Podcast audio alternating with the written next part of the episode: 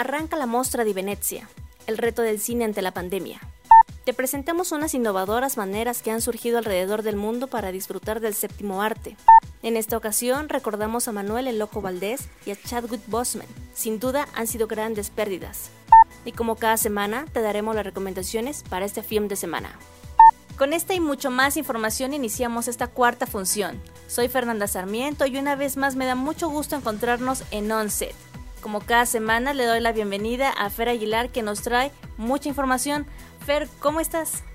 Muy bien, Fer, pues ya ansiosos por hablar de un par de temas que tenemos por ahí guardados, entre las películas, entre los personajes que tenemos que destacar eh, en el mundo del cine que desgraciadamente pues nos han dejado, pero su legado ahí está y justo como te digo, ansioso de compartir esta información.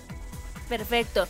Pues bueno, antes de ir a toda la información, quiero recordarte que puedes seguirnos en nuestras redes sociales. A mí me encuentras en Twitter como arroba fsarmiento. A mí me encuentras como arroba juanfer-ag. Y en Instagram nos encuentras como onset-podcast. Así que espero que estén listos, porque aquí comenzamos.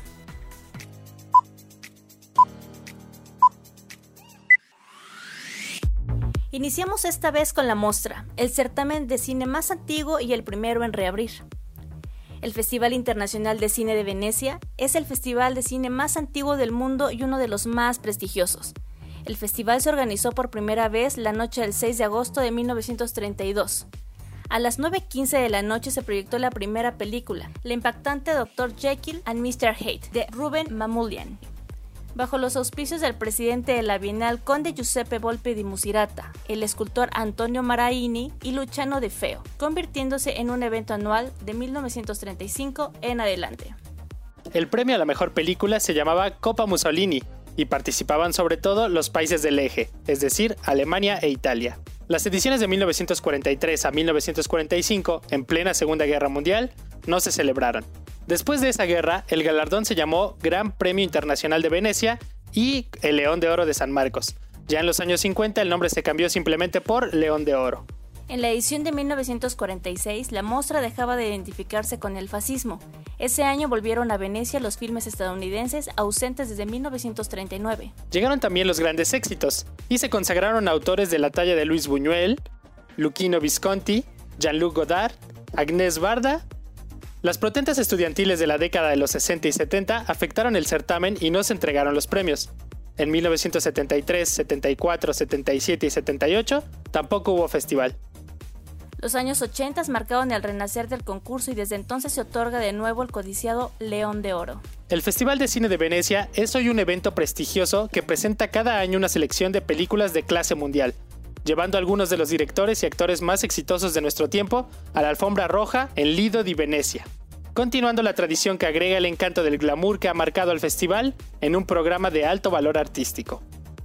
Sin embargo, hoy se lleva a cabo la 77 edición de la mostra en un clima marcado por el temor de un rebrote del COVID-19, sin público, con muchos filmes de Europa y pocas estrellas, por lo que se ha convertido en el primer gran certamen en medio de la contingencia. Los organizadores y el director, Alberto Barbera, definieron un protocolo para recibir tanto a las estrellas como a los realizadores, entre ellos la actriz australiana Kate Blanchett, presidenta del jurado del encuentro, que estará proyectando un total de 60 largometrajes en 5 categorías, de los cuales 18 están en competencia.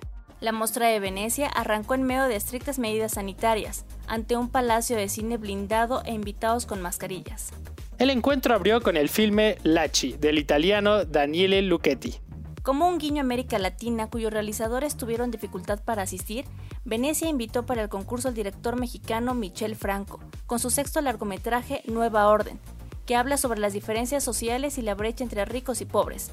Un filme donde participan Nayan González Norbit, Diego Boneta, Fernando Coutle, Darío Jaspic y Eligio Meléndez.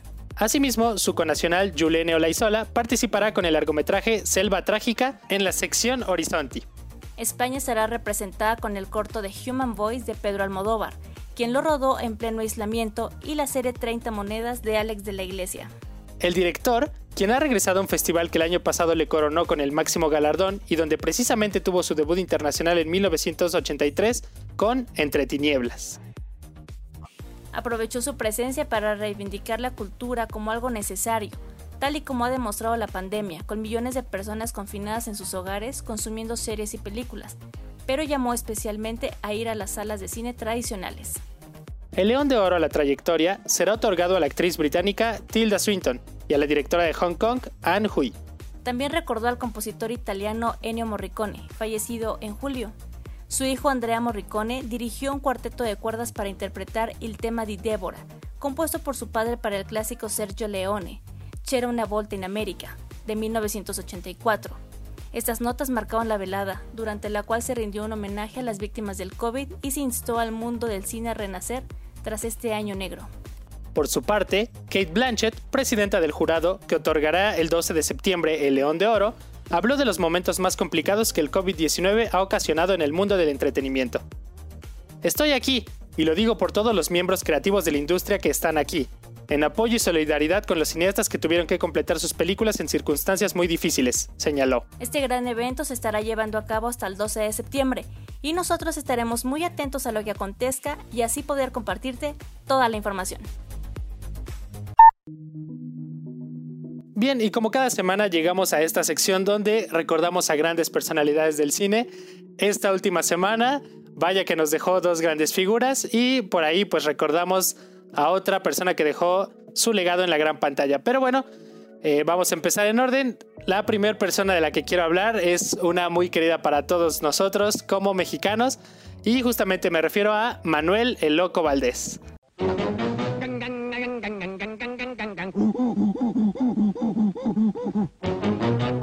Que es doctor, mi amor, le llorar. Un.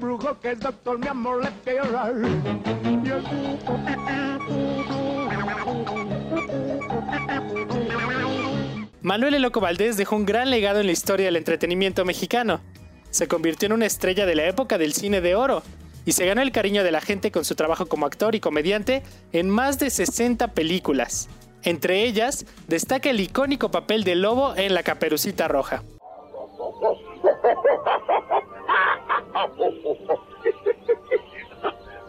Caperucita.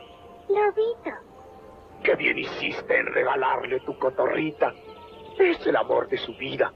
Él y yo siempre estamos peleando como perros y gatos, pero nos queremos mucho y no nos podremos separar. Jamás. Asimismo, hizo varias telenovelas, obras de teatro y fue actor de doblaje. Fer, aquí te tengo una pequeña trivia. ¿Sabes qué personaje famoso de Disney dobló el Loco Valdés? Mm, bueno, realmente esa es una muy buena pregunta, pero desconozco el dato, francamente. Bueno, yo, yo, también estaba impresionado con, con la información. Y dije, claro, pues ahí lo he escuchado, ¿no? El loco Valdés dio voz al queridísimo villano de Peter Pan, el Capitán Garfio. Wow, ese es un dato muy interesante. Fíjate, eso no, no me lo sabía. Ahorita que estabas mencionando precisamente lo de Caperucita, esa te puedo decir que es una de mis películas favoritas de Loco. Claro, y de quién no, bueno, digo, creo que todos aquí en México lo recordaremos con ese papel y pienso que ha sido uno de sus grandes grandes, grandes legados que nos entrega para todas las generaciones. Asimismo, en Mancuerna con su hermano Tintán Valdés, el loco protagonizó una comedia de enredos en los que dos hombres al enamorarse de la misma mujer pelean a muerte en un teatro por su afecto. Me refiero a la película Dos fantasmas y una muchacha, que ha sido pues justamente una de las grandes obras que nos ha dejado en la historia del cine mexicano. Vamos, López, vamos, Pérez.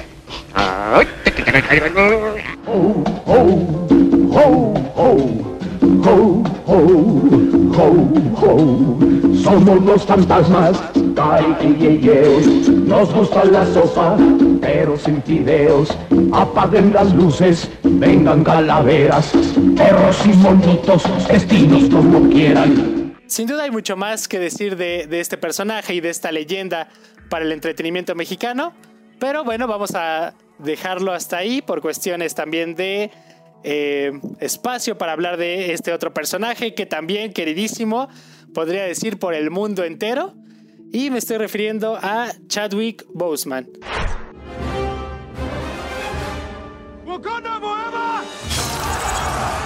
Chadwick Boseman, protagonista de la película Pantera Negra, murió a la edad de 43 años a causa de cáncer de colon. Era conocido como el Rey T'Challa en, como ya lo había dicho, Pantera Negra, personaje de Marvel Comics que tuvo apariciones en las películas de Los Vengadores y una película homónima de, de este superhéroe. Claro que su legado no solamente quedó ahí. También interpretó al cantante de soul James Brown en una película sobre su vida y del mismo modo lo hizo con Jackie Robinson, este beisbolista famoso, en la película 42. Finalmente estelarizó y coprodujo el filme Nueva York sin salida con el apoyo de los hermanos Rousseau, mismos que trabajaron con él en Avengers. Desde Marvel Studios han confirmado que desconocían la situación y la condición de salud de este actor, por lo que se hizo mucho más notable el esfuerzo que puso este carismático personaje en la creación de sus personajes mientras luchaba ya con esta enfermedad. Fer, ¿qué te pareció esta noticia para el mundo del espectáculo? La verdad es que fue impactante el, día viernes eh, que habíamos terminado de, grabar el podcast. La verdad es que no, no teníamos en conocimiento nada, entonces ya no, ya no pudimos meter esa nota. Pero sin embargo a mí me salta una duda y a lo mejor tú me puedes ayudar a disiparla. ¿Qué va a pasar con, con Black Panther? con la segunda entrega? Claro, es una muy buena pregunta y claro que tenemos la respuesta.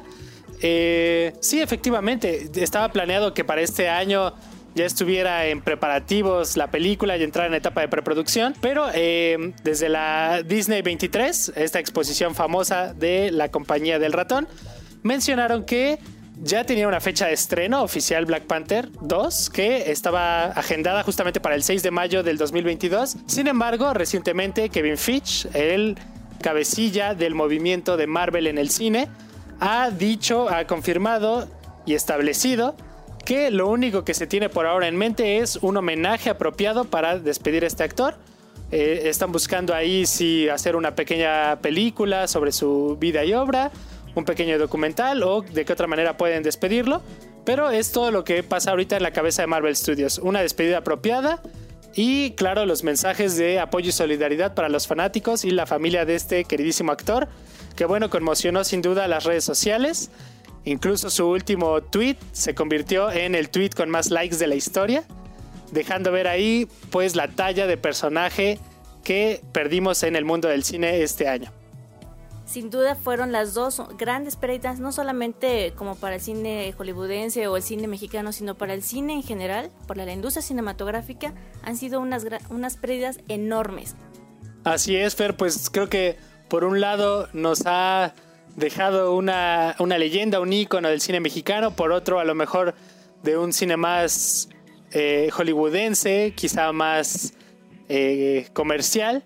Sin embargo, pienso yo que desde sus trincheras, desde las obras que han hecho, ambos son legados muy importantes, ambos son ya historia del cine.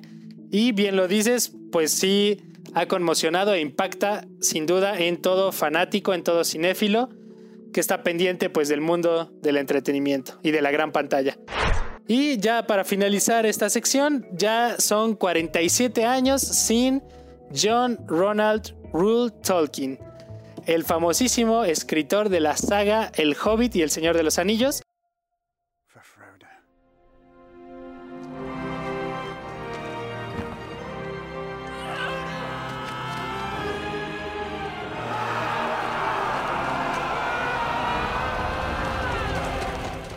Producciones que precisamente han sido de las sagas más taquilleras en la historia del cine y por supuesto de las más populares también. 47 años ya sin este filólogo, profesor, escritor británico, multipremiado y multigalardonado, reconocido incluso por la revista Times como uno de los 50 escritores británicos más grandes de la historia, que justamente nos dejó eso, un par de historias que llegaron directo a la gran pantalla para formar parte de las sagas más exitosas y de las sagas más reconocidas a nivel mundial. Así que con este personaje despedimos esta sección. Esperamos ya no tener noticias tan, tan fuertes como las de esta última semana y que ya todo sea pues más tranquilo justamente. Shorts México está de fiesta. Se cumplen 15 años del festival dedicado exclusivamente a cortometrajes y el más grande en América Latina. Finalmente inició el Festival Internacional de Cortometrajes Shorts México, que para esta decimoquinta edición ofrece un programa híbrido compuesto por algunas proyecciones presenciales, así como el uso de plataformas digitales y televisión para exhibir la mayor parte de su selección 2020. Shorts México nació en el 2006 con el objetivo de difundir el maravilloso trabajo que se realiza en el formato corto y aunque es cierto que su prioridad es darle cabida al talento nacional, con el paso del tiempo también se ha convertido en una importante muestra de cortos internacionales. Este año se ofrece una selección de más de mil títulos provenientes de 54 países, 566 cintas de competencias, muestras y programas especiales, 349 cortos mexicanos, 83 cortos iberoamericanos y 134 cortos internacionales. Se premiarán 11 categorías en la competencia mexicana de ficción, el premio principal se le otorgará al mejor cortometraje, y este consta de apoyo para realizar el siguiente audiovisual, para presentarse en la siguiente edición del festival. Filming Latino, Wahoo, FedScom serán las sedes virtuales, además de las páginas de internet y cuentas de Facebook de aliados.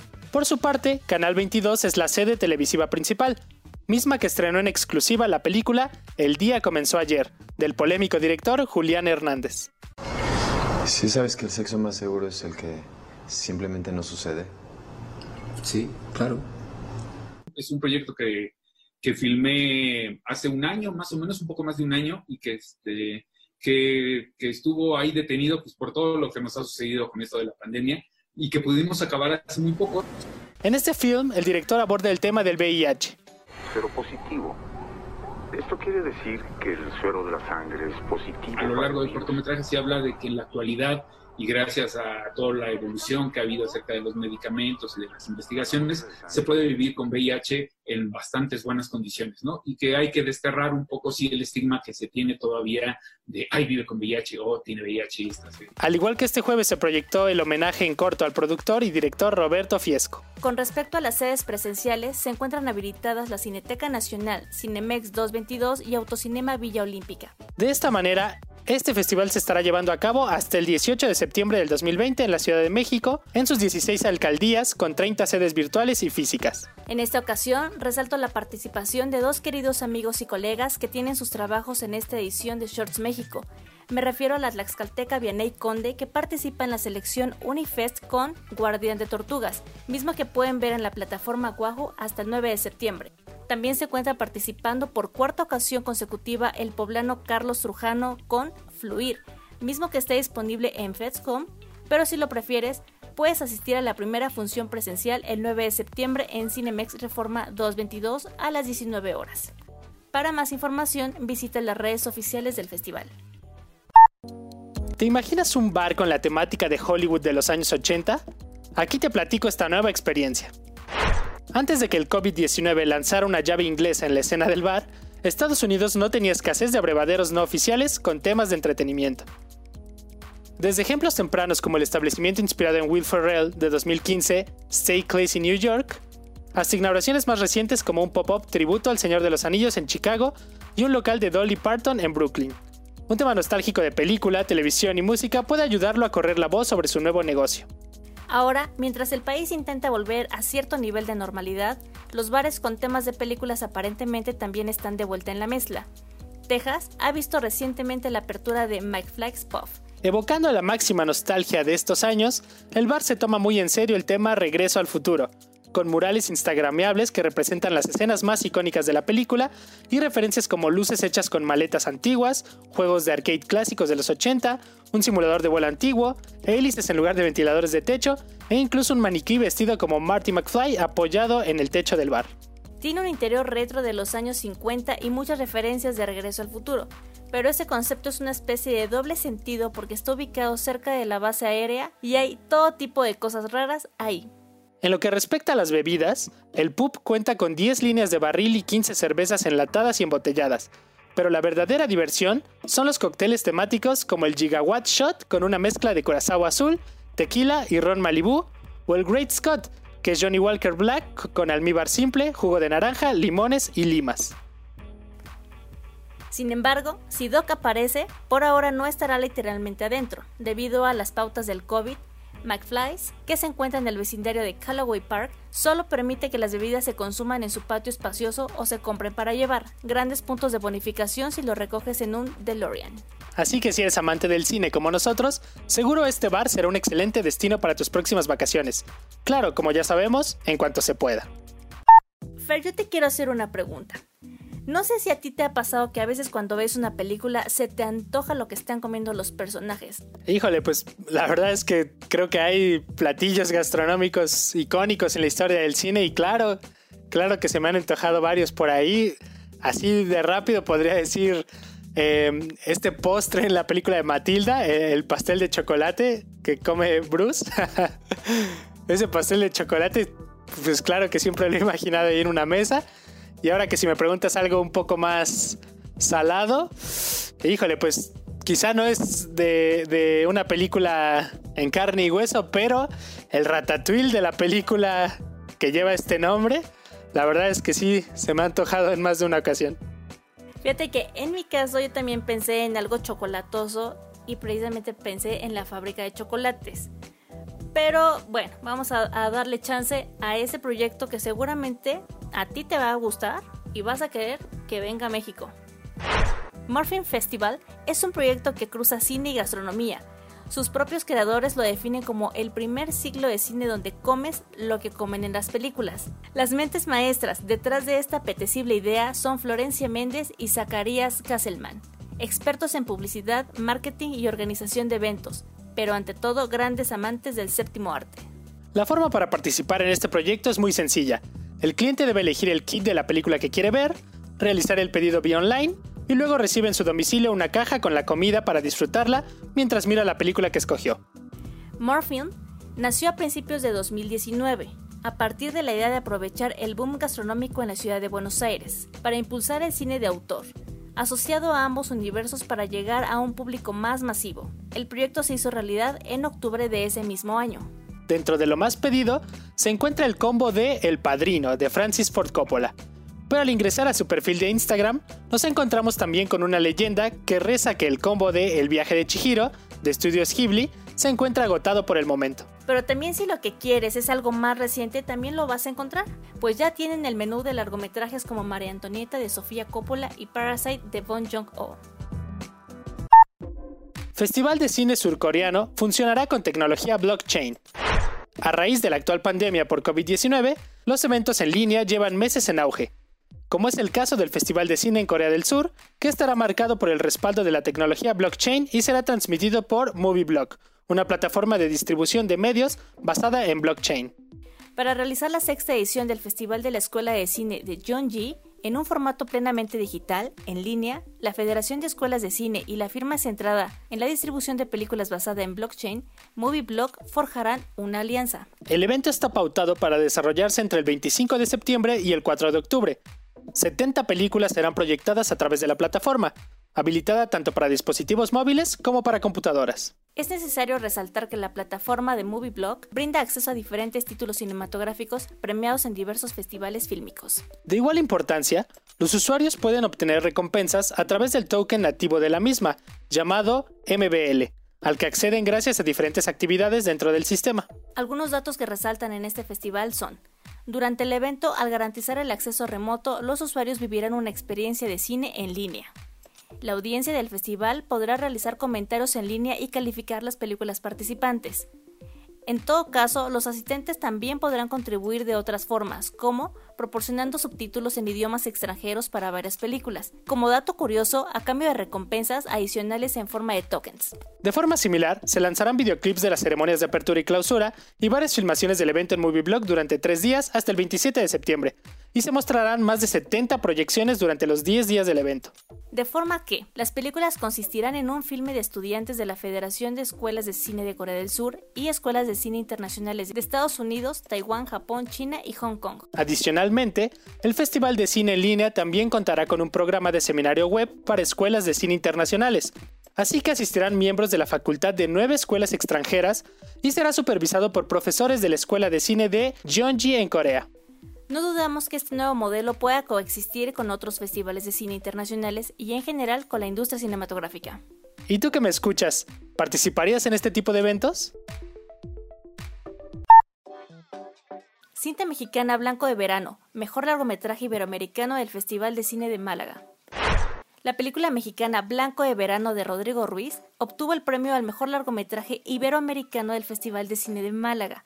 El filme mexicano se alzó además con los galardones al mejor actor de reparto para Fabián Corres y el mejor guion para Ruiz y Raúl Sebastián Quintanilla. El reconocido cineasta mexicano Arturo Ripstein, uno de los homenajeados en esta edición del certamen al recibir el premio retrospectiva, logró además el premio al mejor director por El Diablo entre las piernas.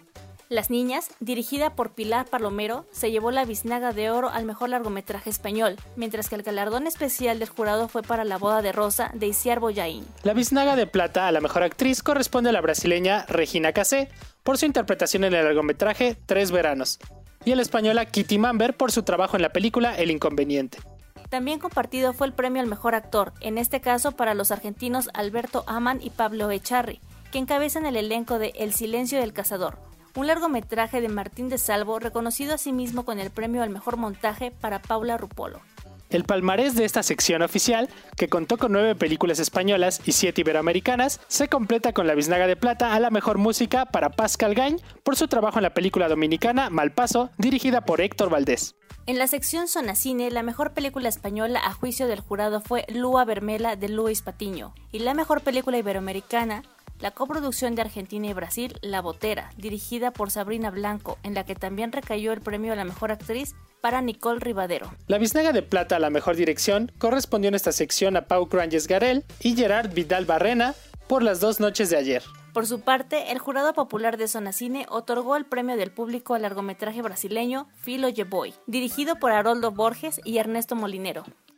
En la sección de documentales, la biznaga de plata al mejor documental fue para el brasileño Partida de Caco Siocler y el premio al mejor director para las cubanas Patricia Pérez y Heidi Hassan por A Media Voz. El jurado concedió menciones especiales al documental chileno Dios de Josefina Boschman, Christopher Murray e Israel Pimentel y a la coproducción hispano-mexicana La Mami de Laura Herrero Garbín. El galardón del público jurado joven documental correspondió a Cartas Mojadas, un largometraje dirigido por Paula Palacios. Otorgan a Antonio Banderas la medalla de honor de la Sociedad General de Autores y Editores por su brillante aportación a la escena cultural de nuestro tiempo. En ocasiones anteriores han sido premiados con la medalla de honor personalidades como Francisco Ayala, Antonio Buero Vallejo, Marilyn Bergman, Francisco Nieva o Lina Morgan, entre otros. Bandera se formó en el Teatro Escuela Ará y en el ESAD de su natal Málaga y obtuvo tablas en los teatros de Madrid. En los años 80, en asociación con Pedro Almodóvar, erigió los cimientos de una conocida carrera como actor internacional. Posteriormente, su trabajo alcanzó los ámbitos de la producción y dirección de cine, como filmes como Locos en Alabama o El Camino de los Ingleses. El actor dirigirá y conducirá junto con la periodista María Casado la 35 edición de los premios Goya el 27 de febrero del año próximo.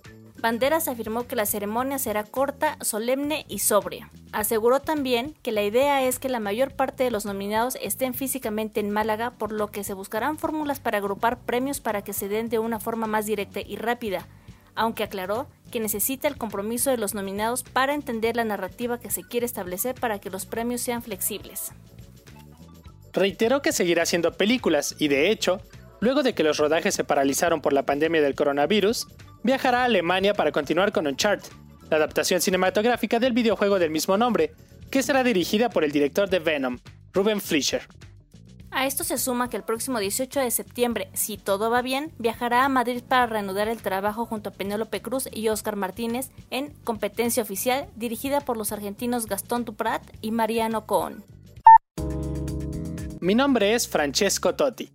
La historia del ex capitán de la Roma se convierte en película. Francesco Totti, el legendario capitano de la Roma, tendrá un documental sobre su vida y se estrenará el 19 de octubre durante el Festival de Roma, un filme que explorará al hombre más allá del jugador. El documental que lleva por nombre Mi Francesco Totti fue dirigido por Alex Infacelli y en el cartel revelado por primera vez por la Gazzetta dello Sport se ve al exjugador enfrente de un espejo listo para descubrirse y mostrar sus emociones. De acuerdo con el medio italiano, el filme de Totti inicia la noche anterior al día de su retiro de las canchas. Muestra detalles importantes de su carrera como futbolista y se adentra a su vida personal con recuerdos inéditos, como esos días de mayo cuando se anunció su despedida. También está en curso la creación de una minificción sobre el jugador titulada Esperabo de Mori Prima. Las plataformas de streaming están ganando la batalla a los estudios de cine de toda la vida, y uno de los más míticos podría ser comprado por Netflix. Netflix quiere una gran franquicia que esté a la altura de Harry Potter, Star Wars y DC Comics o el universo cinematográfico de Marvel. Si bien eso parece enormemente ambicioso para una plataforma de streaming, la historia ha demostrado que todo lo que Netflix quiere, generalmente lo obtiene. Sin embargo, su primer intento en un éxito de taquilla de gran presupuesto no fue demasiado bueno. Con Bright obtuvieron grandes números de audiencia, pero rápidamente se olvidaron y de la secuela no se supo nada más. Aunque una serie reciente de éxitos como Six Underground, Extraction, Spencer Confidential, La Vieja Guardia y Proyecto Power tienen potencial para lanzar una serie de películas múltiples, mientras que también están listos para producir una secuela de la película de acción Atómica de Charlize Theron. Sin olvidar que darán a los hermanos Rousseau 200 millones de dólares para dirigir a Chris Evans y a Ryan Gosling el thriller de espionaje The Grey Man. Según los últimos informes, están interesados en comprar un gran estudio de cine para tener en sus manos un universo de cómics. Pero seguramente esto no es suficiente para disuadir a Netflix, ya que piensan que son más capaces de hacer justicia a los personajes de una serie de películas que creen que eventualmente podrían realizar con el universo cinematográfico de Marvel, y según los informes han tenido conversaciones sobre comprar el estudio directamente. Y siguiendo hablando de Netflix, el príncipe Harry y Meghan Markle se suman a las filas de esta compañía. Después de renunciar a sus títulos dentro de la familia real, la pareja será responsable de crear contenido exclusivo para la compañía gracias al cierre de un contrato entre ambas partes. A través de un comunicado, el príncipe Harry y Meghan Markle confirmaron la noticia de que comenzarán a trabajar con el gigante del streaming para la creación de documentales, series, largometrajes y programas de televisión, siendo el género infantil el que tendrá mayor importancia. Las figuras consolidarán así su casa productora que aún no tiene nombre, pero que ya comenzará a trabajar con Netflix, la potencia en el mundo del streaming actual. Aunque el acuerdo es prometedor, no significa que podemos ver en el futuro a Meghan Markle de regreso al mundo de la actuación. Sin embargo, no se descarta su aparición en un papel dentro de alguna producción. Recordemos que anteriormente prestó su voz para un documental de Disney. Este anuncio nos hará tener presente la pareja que hace meses decidió mudarse a Santa Bárbara, California, lugar donde emprenderá los proyectos para Netflix, a la par de las actividades para su fundación Archewell. Netflix está logrando colaborar con los más importantes actores, productores, guionistas, directores y ahora figuras públicas como el príncipe Harry y Meghan Markle para sus nuevas producciones. Los Cabos descarta festival de cine híbrido. Aunque los cines en gran parte del país hayan abierto sus puertas, el Festival Internacional de Cine de Los Cabos descarta que su nueva edición pueda realizarse en un formato híbrido y apostará por una oferta completamente virtual. Realizar la novena edición de este festival de esta manera abrirá la posibilidad de que una mayor audiencia pueda disfrutar las 15 películas que formarán parte de la selección oficial, la cual será anunciada la segunda semana de octubre, además de garantizar el acercamiento entre el público y creadores a través de plataformas en línea. En cuanto a invitados internacionales vinculados con las películas, se tiene contemplado realizar masterclass, conversaciones y paneles profesionales para discutir algún tópico interesante donde se congreguen diferentes puntos de vista. Hacerlo virtual también abrió la posibilidad de extender la duración del festival, que para su novena edición se realizará del 11 al 19 de noviembre, donde el público podrá visualizar las cintas en competencia que tendrán un número limitado de reproducciones para el público. Para esta edición, el Festival Internacional de Cine de Los Cabos agregará dos nuevos reconocimientos para apoyar proyectos en desarrollo para gastos de distribución, donde podrán aplicar todo tipo de proyectos fílmicos. El Festival Internacional de Cine de Los Cabos también ofrecerá los premios de cine en desarrollo y Work in Progress, como parte del Fondo Fílmico Gabriel Figueroa, cuya convocatoria cierra el 9 de septiembre. La semana pasada te hablaba de Filming Latino, en esta ocasión será Movie, una opción diferente de entretenimiento en donde se une el cine clásico y contemporáneo. Si lo tuyo no son las cintas de superhéroes, no te apetece la oferta de moda, quieres conocer la obra de directores clásicos o bien no te convence o simplemente ya disfrutaste del contenido de otros servicios de streaming, en esta ocasión te voy a presentar una plataforma que no es nueva, pero tiene varias joyas de cine guardadas. Movie es una plataforma de streaming que va ganando terreno en nuestro país. Alberga títulos de todo el mundo como de Europa, Asia y América Latina. Además de clásicos, hay muchos títulos contemporáneos y cada día agrega una cinta diferente para que las disfrutes. Aunque el confinamiento pareciera descongelarse poco a poco, la mejor medida que se debe tomar aún para quienes puedan hacerlo es quedarse en casa y así evitar contagios. A esta recomendación surge la pregunta, ¿qué opciones tengo para entretenerme y pasar un rato a gusto sin tener deseos de salir? Sin duda la respuesta que ha flotado como salvavidas estos meses es disfrutar del contenido de las diferentes plataformas de streaming. De hecho, en estos días lluviosos parecen brotar como hongos nuevas propuestas de estos servicios para competir en un mercado que cada día crece más. Las opciones son variadas y cada uno cuenta con atractivos contenidos que invitan a suscribirse en ellas. Sin embargo, muchas veces no conocemos bien de qué van y qué nos ofrecen. Movie es una plataforma de streaming que funciona desde el 2007 y está aproximadamente en 150 países. Tiene como característica principal que es una plataforma centrada en la curaduría, es decir, no tiene algoritmo, sino un equipo de curadores atrás. Un equipo de personas que están seleccionando las películas centrados en la calidad, en detalles y sobre todo en entender el cine como un arte. Movie cuenta con un catálogo internacional de cintas que destacan por haber sido reconocidas en los principales festivales de cine, series, clásicos del séptimo arte, retrospectivas dedicadas a directores y otras selecciones especiales que complementan su menú. Tiene películas, tiene películas para todos los públicos y muy variadas. En general, son películas de grandes maestros, cineastas premiados en festivales, nuevos directores que se están destacando. Son películas de todo el mundo. También contiene cine experimental, comedia, drama y de todo tipo de cine, pero siempre centrados en la calidad. Movie tiene un precio accesible y competitivo con las otras plataformas. Hay dos formas de pago, una mensualidad por 99 pesos o bien un plan anual por 828 pesos. Más que ser solo un catálogo de títulos, Movie se convierte en un sitio donde puedes enterarte de las últimas noticias del séptimo arte, leer críticas y poder acceder a entrevistas exclusivas. Además, la plataforma funciona también como una red social. El usuario también puede hacer críticas, calificar y comentar las cintas interactuando con otras personas para entrar en círculos de discusión. La aplicación de Movie está disponible en Roku, Amazon Fire TV, Apple TV, LG y Samsung Smart TV, así como en dispositivos móviles como iPad, iPhone y Android. Si deseas inmiscuirte en Movie, el servicio ofrece 7 días de prueba para que decidas si lo contratas o no. Te invito a que pruebes la plataforma para que conozcas su contenido que a mi parecer puede ser del interés de todos, además de que es una plataforma muy económica. ¿Qué dices? ¿Te animas? Y bien, así llegamos a esta sección, Film de Semana, una de las grandes esperadas para justamente escuchar las recomendaciones que te tengo en materia de entretenimiento cinematográfico. Para arrancar las recomendaciones, te traigo una de Manuel Eloco Valdés. No la puedes dejar pasar, no quiero spoilearte mucho, pero en la película Viaje a la Luna podrás ver a Tintán, Chabelo, Viruta y Capulina, Vitola, vaya, todo este desfile de artistas mexicanos consagrarse en una gran comedia que no te puedes perder. Perdón, señores, ¿tienen ustedes reservaciones? Mm, Nicolás Pérez, médico, veterinario y psiquiatra, artículo 123-123, segundo B.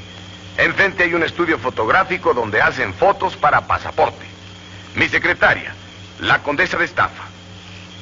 Cualquier parecido con gente conocida es pura coincidencia.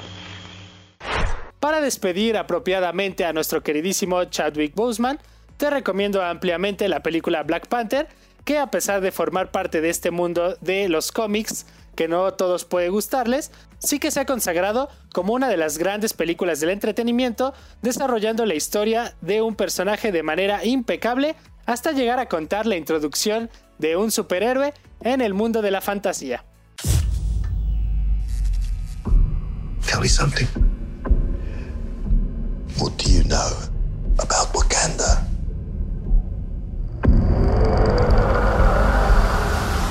It's a third world country. Textiles, shepherds, cool outfits, all front. Explorers have searched for it. Called it El Dorado. They looked for it in South America. But it was in Africa the whole time.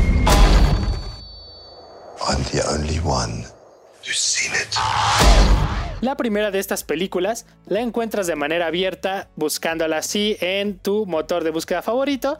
Y la segunda, pues ya sabes, por la plataforma Disney Plus ahora, ya que el gigante ratón se ha llevado todo su contenido de Netflix. Entrando precisamente a esta última plataforma, la gran noticia es que por fin podemos disfrutar de Parásitos. 저기 저기. 바쁜데 시간도 없는데 어떻게 언제 이게 다 잤어? 아니 아니. 어? 어? 왜 왜? 왜 그래? 왜 이래 또? 자승이 그만. 어? 똑같다. 둘이 냄새가 똑같아. 뭔 소리야? 빨리 올라가긴 해. 제시가 쌤 기다리잖아. 빨리. Parásitos, esta obra que narra la historia de cómo el patriarca de una familia pobre que malvive en un piso bajo de Seúl va utilizando su ingenio para conseguir ganarse la confianza de una familia y así introduciendo poco a poco al resto de sus familiares para apropiarse completamente del estilo de vida. Si no tuviste la oportunidad de ver esta película en su momento y que ya sabemos fue la gran favorita y ganadora de los premios Oscar pasados, pues ahora es tu oportunidad de disfrutarla y qué mejor que hacerlo desde la comodidad de tu hogar en Netflix. Otra de las recomendaciones que te traigo y que no puedes dejar pasar es la segunda temporada de The Voice. Patrick? What happened? My wife. She's alive. Vault's holding the captive somewhere. And right now, we're in a little bit of trouble. Que se estrena ya en Amazon Prime y es una sátira aguda, entretenida y desgarradora de las franquicias de superhéroes y la cultura que las engrandece. La comedia oscura atraviesa de manera experta los males sociales en tiempo real, jugando con temas de exceso capitalista, adoración de celebridades y codicia corporativa, dentro de una narrativa que se burla de la burda mercantilización de la cultura del cómic. Si te gustan los superhéroes y no te gusta tanto el tono en el que Marvel o DC han llevado a los personajes, aquí te tengo una propuesta más seria, más oscura y más ácida para disfrutar de este tema. Finalmente llegamos a la gran pantalla y aquí tenemos una de las grandes esperadas por el público que por fin vio luz en las salas de cine y me refiero a The New Mutants.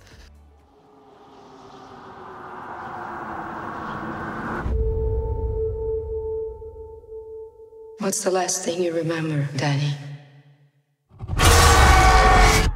He said we had to run.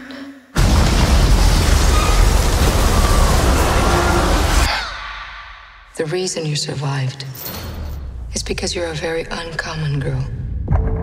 En esta aterradora película de acción basada en la serie de cómics de Marvel, cinco jóvenes que demuestran poderes especiales son llevados a una institución secreta para someterse a tratamientos que, según les dicen, los curarán del peligro de sus superpoderes. Esta cinta cierra el ciclo iniciado por X-Men, estrenada hace ya más de 20 años.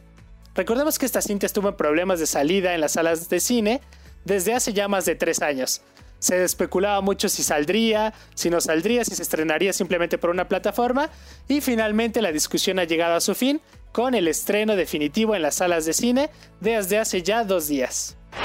Estas son las recomendaciones del film de semana, espero que puedas ver alguna y comentarnos un poco en nuestras redes sociales qué te parecieron. Hemos llegado al final de esta función. Muchas gracias por acompañarnos. A ti también, Fer, muchas gracias.